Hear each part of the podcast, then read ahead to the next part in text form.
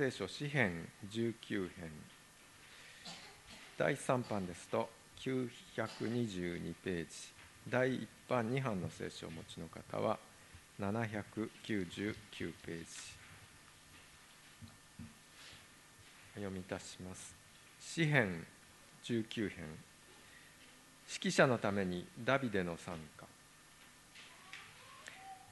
天は神の栄光を語り継げ。大空は御手の技を告げ知らせる。昼は昼へ話を伝え夜は夜へ知識を示す。話もなく言葉もなくその声も聞かれない。しかしその呼び声は全地に響き渡りその言葉は地の果てまで届いた。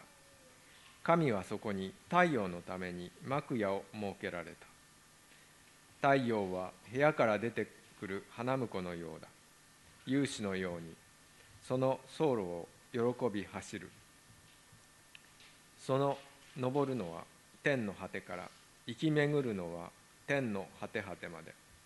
その熱を免れるものは何もない。主の見教えは完全で魂を生き返らせ。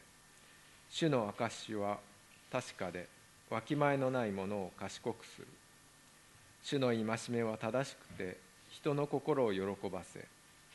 主の仰せは清くて人の目を明るくする。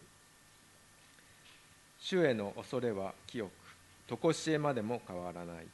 主の裁きは誠でありことごとく正しい。それらは金よりも多くの純金よりも好ましい。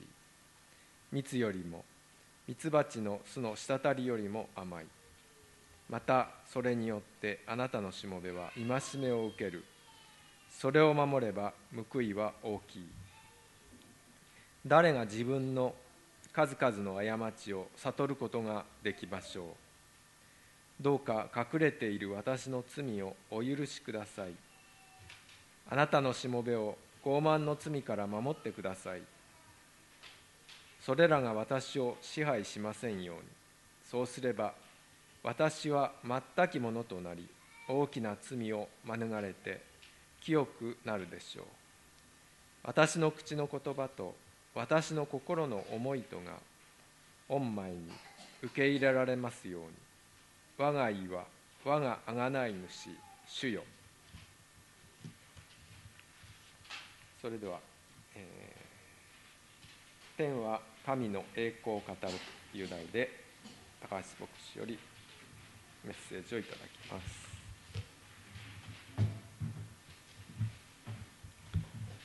明けましておめでとうございます。2014年ね麗しい年が始まりました。今日のですね今年最初の御言葉は詩編19編から始めたいと思います。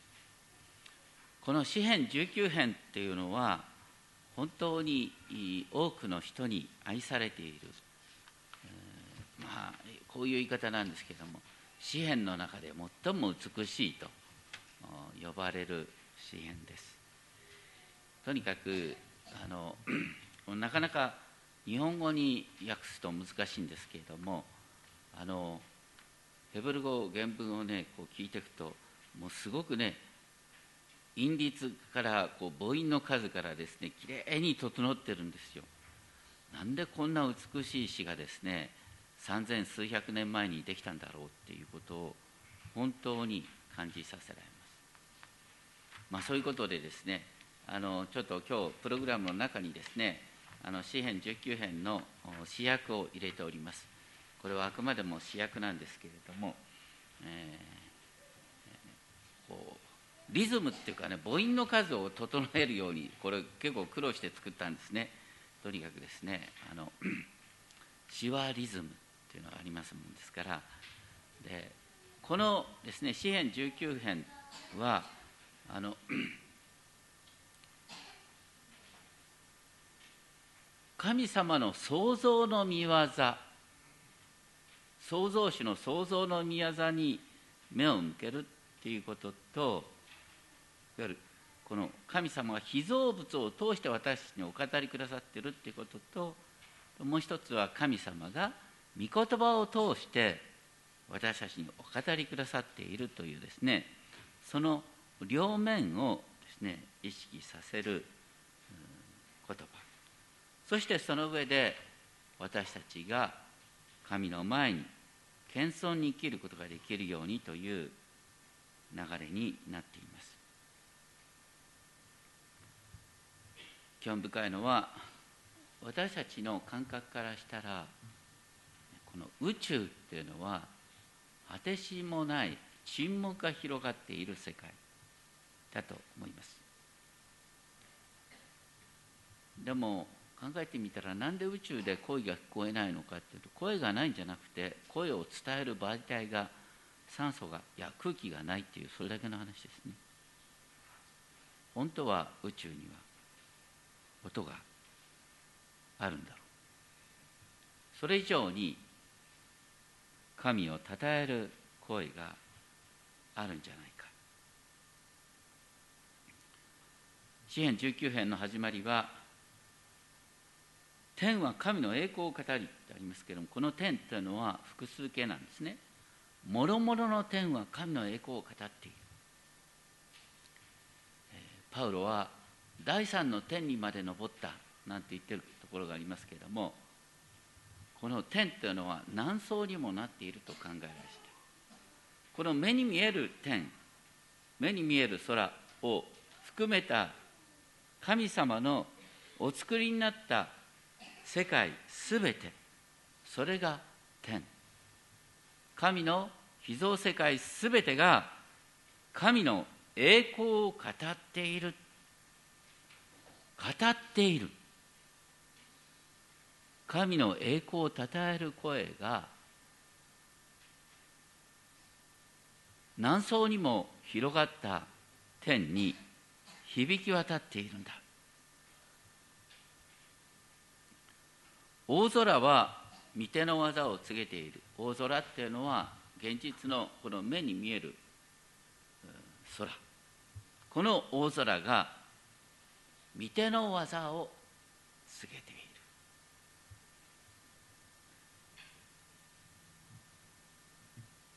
彼の御手神の手の技を告げている。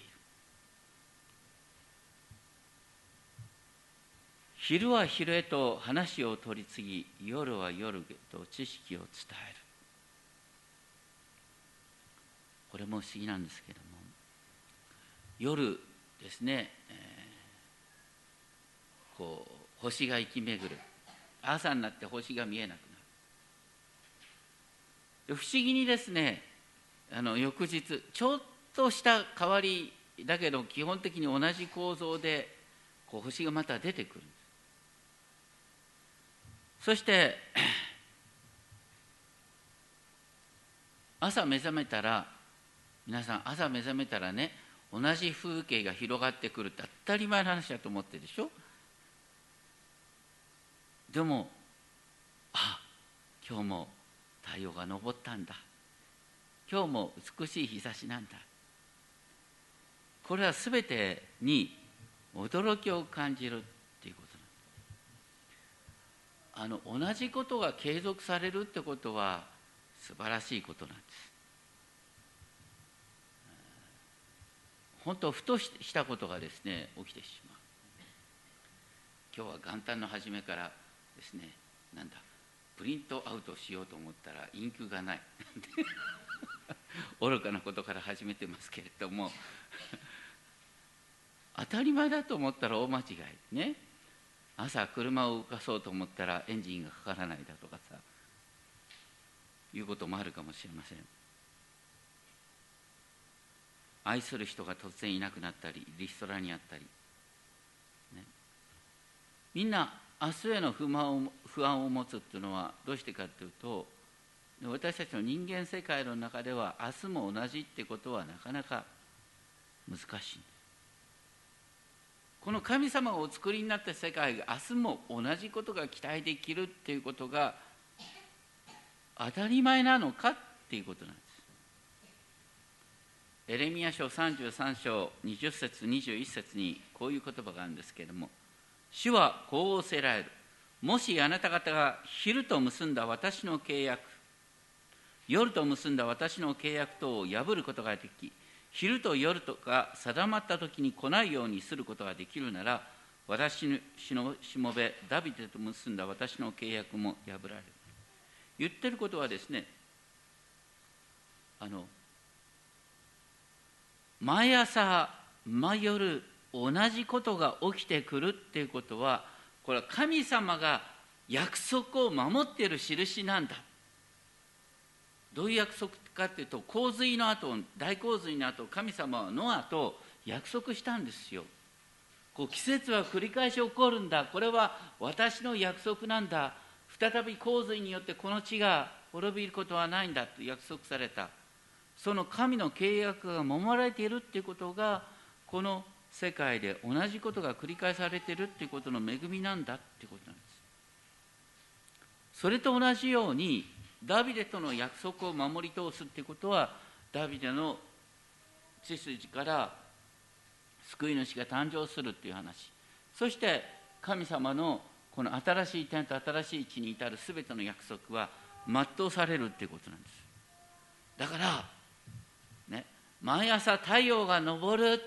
当たり前じゃない。これは神様が約束を守ってくださってる印だ。同じように神様がこの世界をシャロームの完成平和の完成へと導いてくださる。大切なのは神の契約を覚えるってことなんです。太陽が昇ると言ったらいやそら地球が回転してるだけでしょうと。だけど考えてもごらんなさいね。あのこの前もちょっとあの地球物理をやってる先生の話を聞きましたけども本当にこれはね微妙なバランスの上に立ってるんですよ。同じ回転でこう このね少しでも地軸が曲がったらどういうことになるかとかね。本当に不思議なバランスを神様が守っててくださってるってこと。なんですでその上で話もなく言葉もなくその声も聞かれないのに3節。その響きは全地を追いその言葉は世界の果てにまで及ぶ。これも不思議ですよ。あの神様がご自身の約束を守っている。またこの被造物が神を喜んでいる。私たちそんなことをどこにも聞こえない。実はこの天には神の賛美の声が満ち溢れている。でもそれは私たちに聞こえないだけであってないというわけではない。信仰っていうのは、ね、これら目に見える現実が全て当たり前ではないっていうことを体験すること。で続けてですね4節の終わりの方から「太陽のため彼はそこに幕屋を張られた」これ不思議な表現なんですね。あの太陽のために幕屋を張られた方がいる。当時のですねあのエジプトでは太陽が神だった。太陽を神として崇める国々があるんですところが太陽が沈んでまた別のところから出てくるってこれは神様が太陽のためのあの宿を用意しているってこう不思議な表現ですよ。神様が太陽のための宿舎を用意している。あくまでも太陽を動かしているのは創造主なんだっていうことをここで強調しようと。しかも太陽が昇っていく。そしてその軌道をですね、えー、走っている様は花婿が花嫁を迎えに行くような様だあの当時の結婚式はですねあの花婿さんが花嫁を迎えに行ったんですよ。花婿がですね、えー、一丁来の服を着て。みんなの祝いの中をもう一世一代一番嬉しい時。その喜びながら今から花嫁を迎えに行くんだ。こうそういう感じで太陽が昇ってその軌道を駆け巡っているっていうこのイメージを皆さん今日太陽の日差しあああったかいなって味わったでしょうか？味わってなかったら帰りがけ味わってください。本当にですねこれは全て当たり前じゃないんだ。っていうこと。その軌道は天の果てまで及ぶ。その熱を被らないものはない。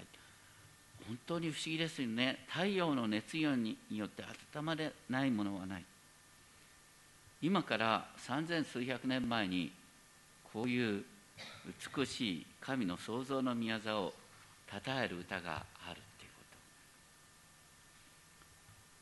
こと。私たちはただしばしばなんでじゃあこのね本当に全てが当たり前じゃないのに、えー、全てが当たり前っていう感じになっちゃうのか。それは知らないうちに私たちを縛ってる感覚がある。僕はあのあんまり自然っていう言葉は使わない方がいいかななんて思うことがあるんですね。自然大自然まあいいんですけどもね、えー、分かってればいいんですけども。自然って仏教用語なんですよね。自然おのずからしからしむんです。黙っててもそうなる。これはですね、えーと、自念。おのずからしからしむ人間の計らいではない。私たちの計らいを超えたところでこの宇宙は世界は動いているんだ。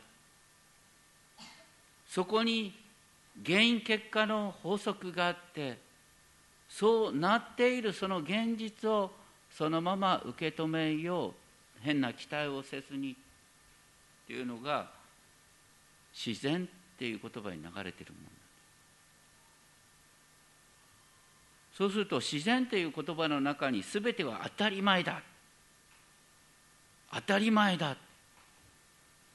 これが私たちの感覚を曲げてるんです。だから創造主を見えなくなって当たり前なんです。違う。自念ではない。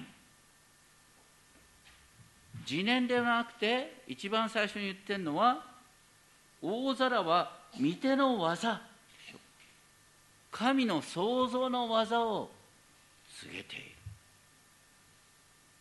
どうかこれからねこう地球が自転してる。いやそれはいいよ。だけどもう広く考えたらどっちが動いてるかそんなのはこう宇宙全体で考えたわけは分かんない。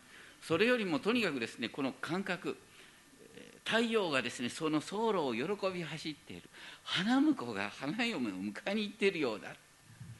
このねなんか太陽が喜んでですねこう駆け巡ってて神様によって太陽を動かされてそして私たちにこの温かい光をですね注いでくれてるっていう感覚を味わってみたいと思います。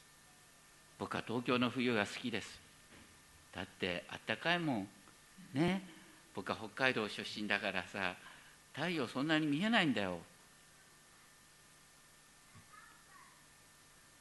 この日の暖かさを味わってこれは自然ではなく神の秘蔵世界なんだ。ともう一つですね私たちの感覚を曲げてしまっている言葉があります。それは聖書翻訳に関わることなんですけれどもこれはもう変えようがないんですけどね。あの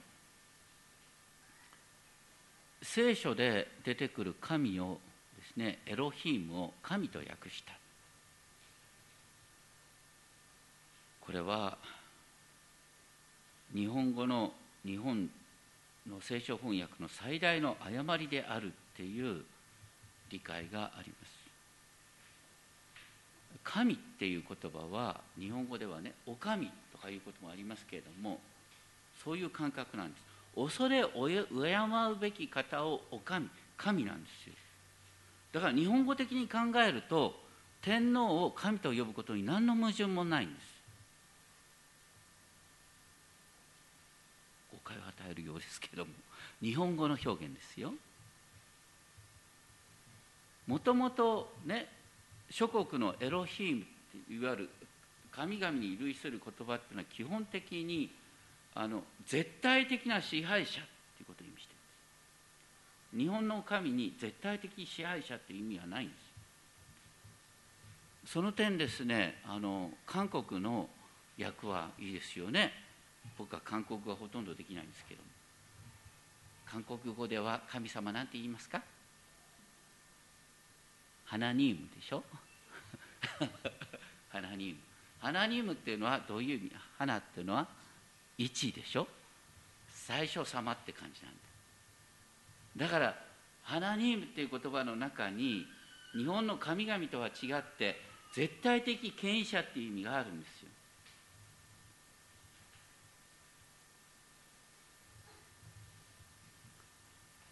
なんで韓国でキリスト教が広まって日本で広まらないのか。ひょっとしたらこの翻訳の間違いあるかもしれませんだから僕あんまりお祈りする時にね神様っていう言葉だけはあんまり神様ってあんまり言わないんですよ。天地万物の創造主なる神様とか父なる神様だとかねなんかくっつけて言うんですよ。ちょっと軽いんだよ。何でも神様になるんだから日本なんか。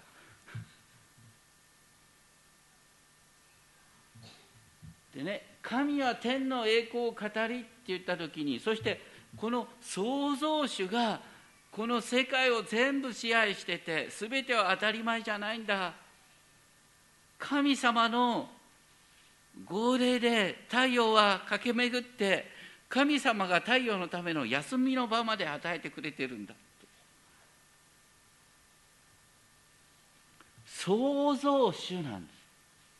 で創造主の御業が全世界に広がっているんだっていうのを本当に私たち分かってんのか。だから新しい聖書翻訳を作ろうっていうんで、ね、神っていう言葉をみんな創造主って読み替えようというですね聖書翻訳の働きもあるんです。ただちょっと問題なのはやっぱりエロヒームっていうのはあのやっぱりせいぜい訳してハナニームぐらいで神々だとか昔は大日様って訳したらしいですけどもとにかくですね あのやっぱり異教の神を表す言葉でもあるのがエロヒームなのであの創造主と訳すのはちょっと訳しすぎだろうとは思うんですけどもね。でもやっぱりちょっとあの私たちが神っていう言葉を口にする時に知らないうちにどっぷりと日本の文化の感覚の中に入っちゃった。次年と神。これから自由になってもうちょっとですね本当に創造主の宮座が全宇宙に広がっているんだっていう感覚からですね見直せばいいかな。これは私たちが日本古来の、ね、宗教を信じてる方にやった最大の過ち罪ですね。だから天皇とキリストがどっちが偉いんだ両方とも神だろうとかいう話になったんで。す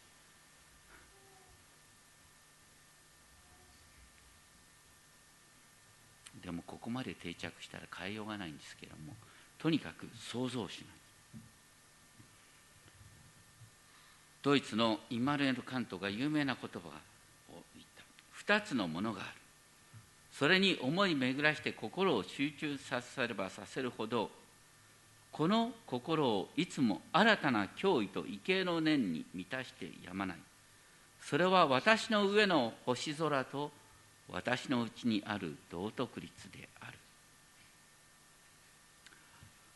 この天を見上げてえー、すごいなこれ神様がお作りにならなければこんなことありえないよなっていう感覚を持つっていうのがまさに精霊の宮座なんです。自然ではない。日本語的な神ではない。それと同時にこの心内なる道徳律。これも不思議なものです。私たちはあのこれもですね聖書のちょっとした薄っぺらな教理によって私たちの心が曲がっているところです。私たちは確かに神の前に本当にとてつもなく罪深いものです。でも罪深い罪深いというのが日本のキリスト教をちょっとね暗くしてる点があるんです。心ってだけど同時にとっても美しいものでしょ？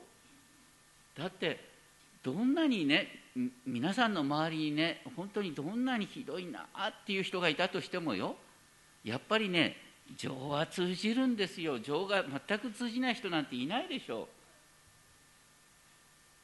心って本当に優しく本当にですねこう美しい話を聞いたらやっぱり誰だって感動するんですよ。どうしてですか？それは心も神の創造されたものだ。創造主の御業なんです私の心も。だから皆さんの心もですねどうして私の心はこう傷つきやすくて繊細なんだろうって。そうじゃないんです。神様があなたの心をそのように感じやすく感受性豊かに想像してくださった。ただその心は黙ってたら変な方向に行くよ。そのあなたの心を導くのが神の見教えなんだよ。っていうことなんです。7節から9節でですね6つの言葉にわたってですね、えー、聖書のことが書いてある。これはこの私たちの心本当に神によって創造された本当に素晴らしいものなんだけども変な方向に流れる。だからその心を神がお作りになった心を神によって導いていただこうっていうのがこの7節から9節にあるですね、えー、御言葉を表す6つの表現です。主の見教え主の証主の悟し主の仰せ主を恐れる主の裁きっていうですね6つの観点から言っている。一番最初主の見教えトーラトーラってのは、ね、立法って訳されるけどももともとは見教えなんです。それは私たちの魂を生き返されるものだ。主の証証の板。10回とか言うけど10の温かい見教え。それはどんなに無知なものをも賢くする。主の悟し。悟しっていうのは具体的な指示。主の悟しは正しくて心を喜ばせる。なぜなら主の悟しによって私たちは物事の本質を見ることができる。感動が生まれる。主の仰せ。主の仰せっていうのは主の命令。この世の王が出す命令はしばしば人を死に追いやることがある。しかし主の仰せは本当に、ね、神様の勝手な思いじゃなくして私たちを愛してやまない神様のお言葉だ。私たちの目を明るくする。主を恐れる道。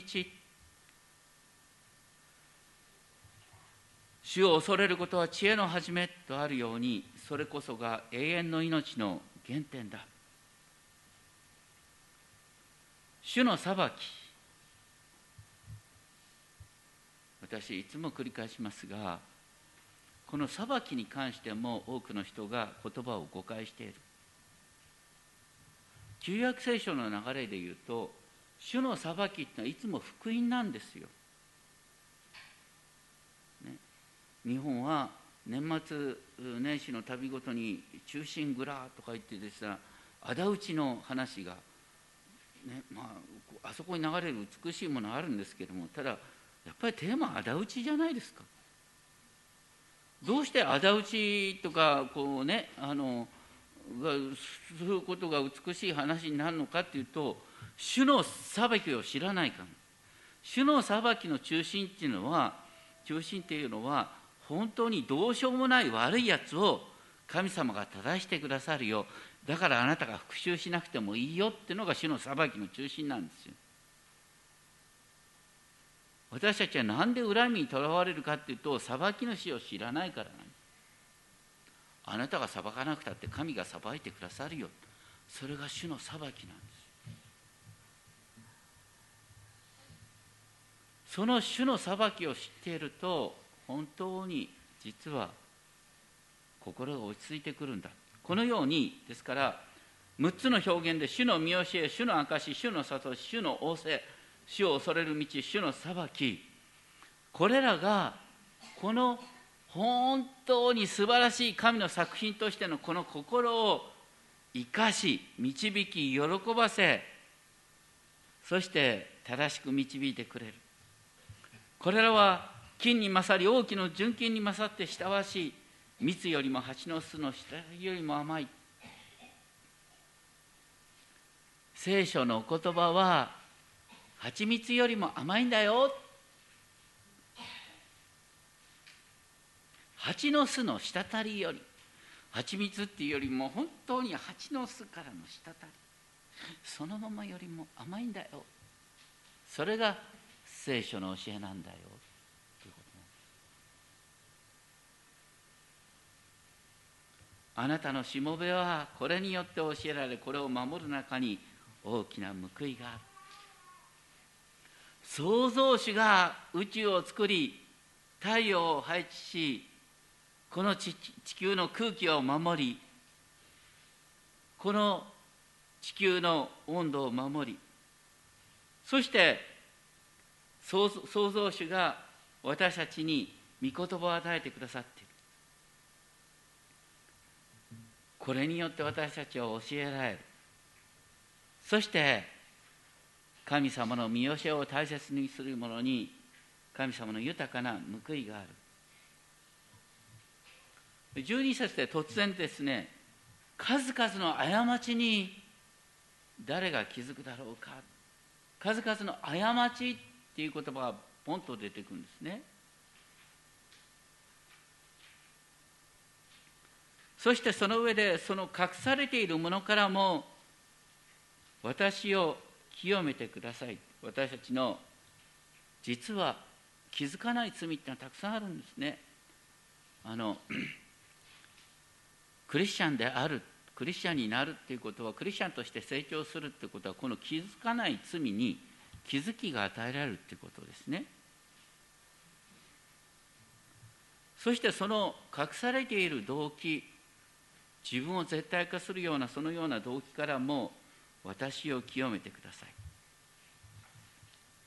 そして13節このしもべの傲慢をさえ支配させないでください。人間の罪の始まりは傲慢にある。というのは昔から多くの神学者が言ってることですね。サタンというのは自分を神のようにしたものの始まり。だからサタンが蛇を通して私たちを誘惑した時にあなたはこれを食べる取って食べるその時あなたは神のようになるって言ったでしょ。罪の根本ってのは自分を神とすることなんです。自分を神とすると言ったっていや私たちはみんなねより賢くより強くより速くよりスピーディーに。そのようにある意味で神になろうとするかのような営みを一生懸命やってるよね。より賢くだとかより強くなろうと思わなかったらさ運動する必要もないしお勉強する必要もねえんだよ。何のために勉強するんだよ。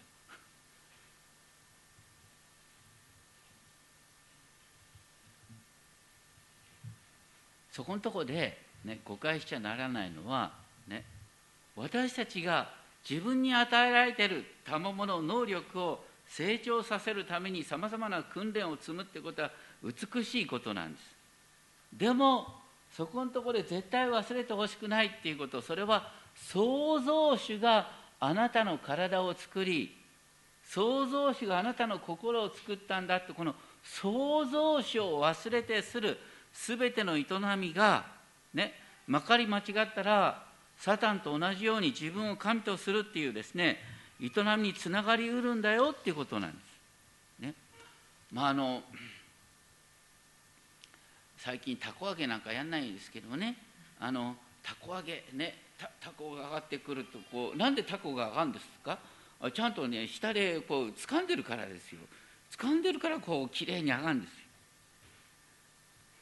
こうね、えー、このしもべの高慢はさえ支配させないでくださいってそういうことなんです私たちはタコと同じように上がっていくんだよ。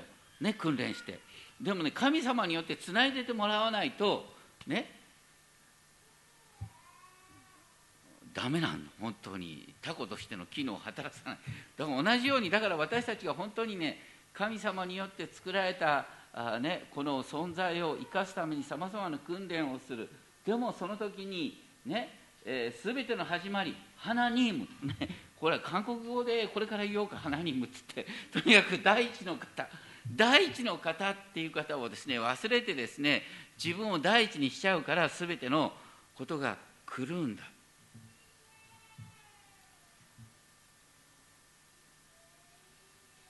創造主すべての始まりの方を忘れてやる営みが人間を傲慢にしてしまう。その点でこの詩篇を繰り返し味わうことはとても大切なことなんです。それは私たちはこの文明世界本当に気をつけなきゃいけないんですけれどもあのしばしば太陽の光をほとんど見ずに暮らしている方がいるんです。だって人工的な光。これ足りるんですよ、ね、家にいて退屈したらテレビつけたらいいこれ全部人工的なものでしょ。う人工的なものっていうのはああこれを作った偉い人がいるんだなとかね。これをどこどこの会社が作ったんだよどこどこの会社の製品でねとかね Mac がいいとかさあのそれとか Windows がいいとかさいややっぱり Mac なんだよとかさまあとにかくそんな話をしてるうちに私たちは知らないうちにですね人間が作ったものにばかり目が向かうんです。これが人間をダメにしてるんです。だからあの今年本当に考えてみてください。イエス様がね大切な命令を与えられた。それはね空の鳥を見なさい。見なさいの、うん、こう命令形なんだよ。みんなちゃんと見てる？鳥を。バードウォッチング、ね、神様がお作りになったものそのままを見るんですよ。で自分が植えた花じゃなくて雑草。タンポポ。そういうですね自然のままに咲いてる花を見てああ神様がこの花を美しく装ってくださってるんだなっていうことを味わうんです。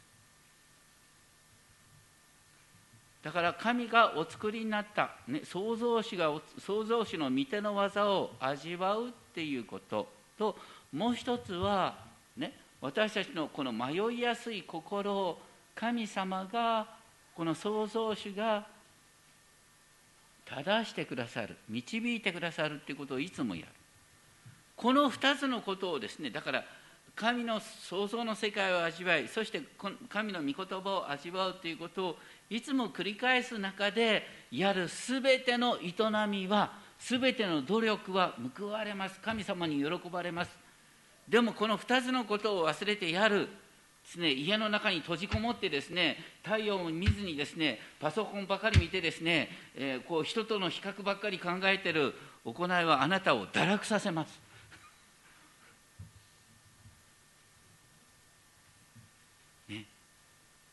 本当にこれ大切なことなんです。私たちは知らないうちに本当に人間が作った世界の中で全て足りるような中に生きてる。でも人間が空気作ったのかよ。太陽なんかどうなるんだよ。少なくとも農作物何も育たないんですよ。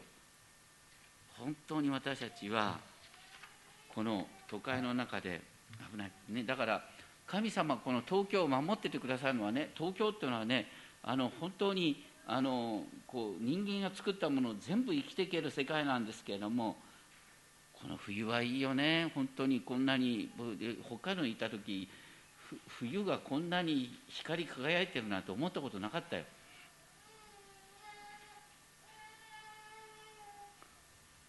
これはすごいことですよ。太陽はその道を喜び走っているんだ。神様がそれを走らせてるんだよ。そういう感覚でご覧になったらいいかな。今日黙想の中で読んだ御言葉があります。神である主イスラエルの聖なる方はこうおせられる立ち返って静かにすればあなた方は救われ落ち着いて信頼すればあなた方は力を得る。イザヤ書30章15節。です立ち返って静かにすればあなた方は救われる。立ち返るっていうのは神に立ち返る。創造主に立ち返る。花ニームに立ち返る。創造主に立ち返る。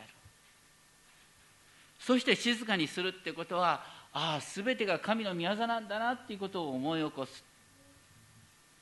落ち着いてっていうのは周りの状況に振り回されずに気持ちをまず沈めて信頼する信頼ってことは神様が最終的に全て益にしてくださるんだよなっていうふうに信頼する。そうすると力を得る。神が共にいてくださる時にあなたとの5人は100人を追いかけることができる。100人は万人を追いかけることができる。しかしあなたが自分を神としてしまい神を忘れてする。とどうなるかというと1人が1000人に追われる。2人がねこうお ごめんなさい、えっと、たった2人で万人が敗走するとかたった1人の攻撃で1000人がですねあの退却するとかそういうことが起こってしまう。立ち返って静かに神の前に全ての思いを委ねてそして神の御業を待つ。そのようなことを今年1年本当に大切にしていただきたいと思います。全ては当たり前ではない。自然ではない。神の創造の技なんだ。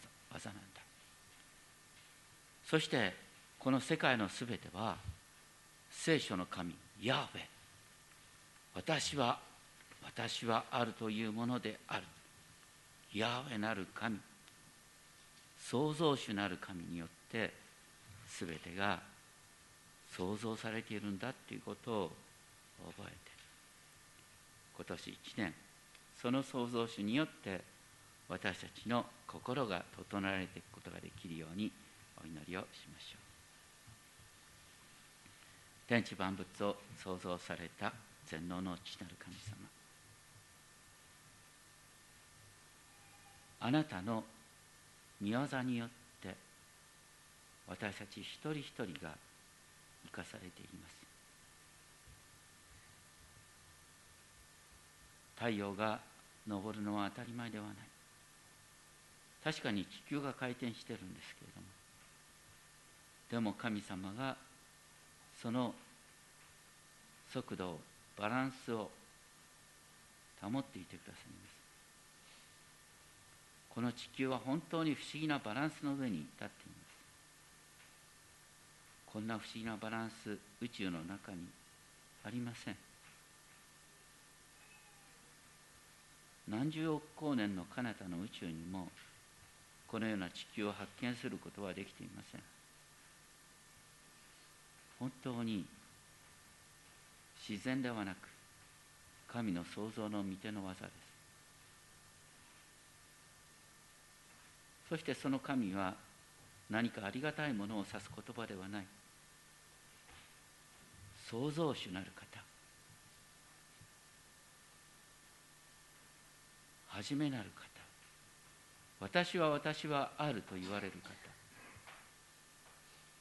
そのお方によって私たちの心も創造されすべてのことが守られています。